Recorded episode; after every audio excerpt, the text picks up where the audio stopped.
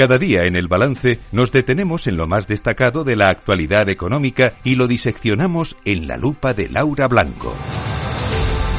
Laura Blanco, buenas noches. Buenas noches, Federico, ¿qué tal? Muy bien. Bueno, hoy tenemos un nombre propio, ¿no? Del que tenemos que hablar, porque además estamos ahí volcados en Capital Radio, ¿no?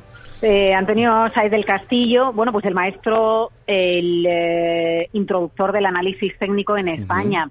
eh, hoy Capital Radio le ha brindado un homenaje Luis Vicente Muñoz le ha brindado un homenaje. Estamos en el Cogitín, eh, en el Colegio de, de, Ingenieros de Madrid, que nos ha cedido su espacio. Bueno, pues para escuchar frases de otros grandes del análisis uh -huh. técnico en España, que fueron sus alumnos, que vivieron de él.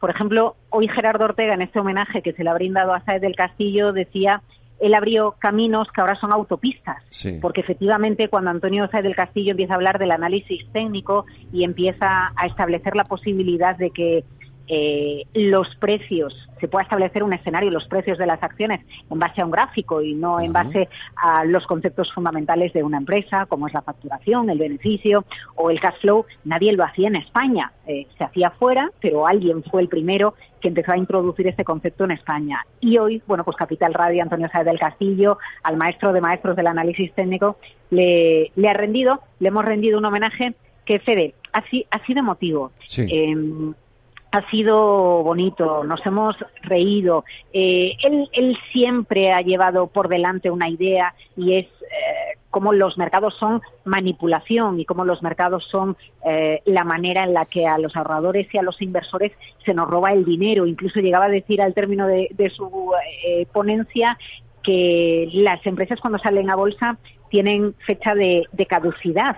Eh, porque un día dejarán de estar eh, en el mercado. Bueno, son discursos muy transgresores que no todo el mundo comparte, pero sobre todo de los que todos aprendemos. Y eso es lo importante y de ahí ese homenaje que se le ha hecho hoy a Cita Gerardo Ortega, pero bueno, Roberto Moro, eh, Albert Iturralde, muchísimas voces del análisis nos han acompañado. Uh -huh.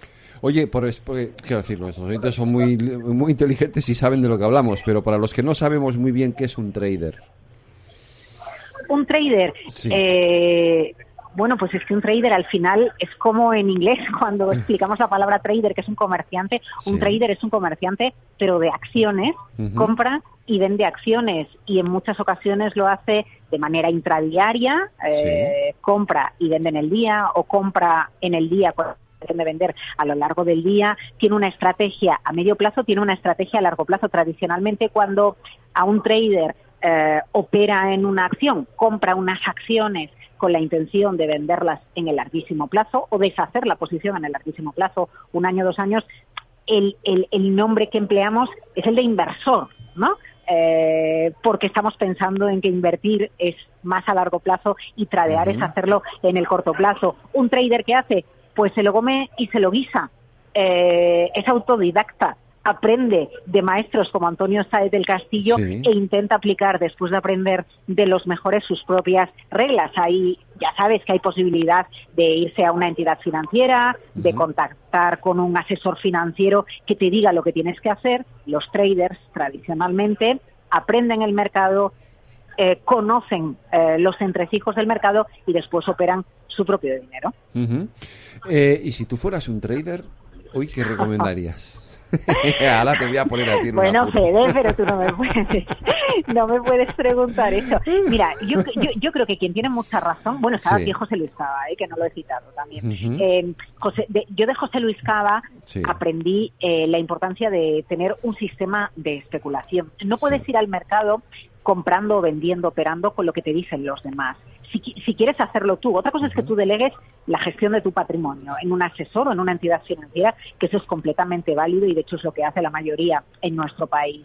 Si tú lo que quieres es eh, lanzarte tú al mercado, tienes que tener un sistema de especulación. Un sistema de especulación puede estar eh, bebiendo del análisis técnico, del análisis fundamental, pero tienes que tener un método. No puedes hacerlo de cualquier manera. Eso, eh, lo primero para quien ya esté en el mercado.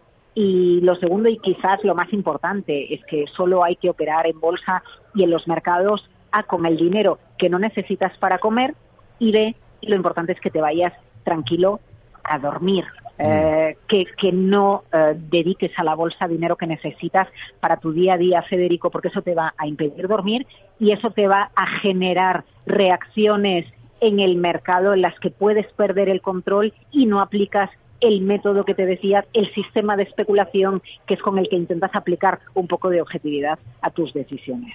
Laura Blanco, que te lo pases muy bien en ese cóctel. Bueno, es que ya sabes que yo soy una friki del análisis técnico, de los bonos y del análisis técnico. Así que aquí estoy en mi salsa. Estarás disfrutando mañana más. Hasta mañana, Laura.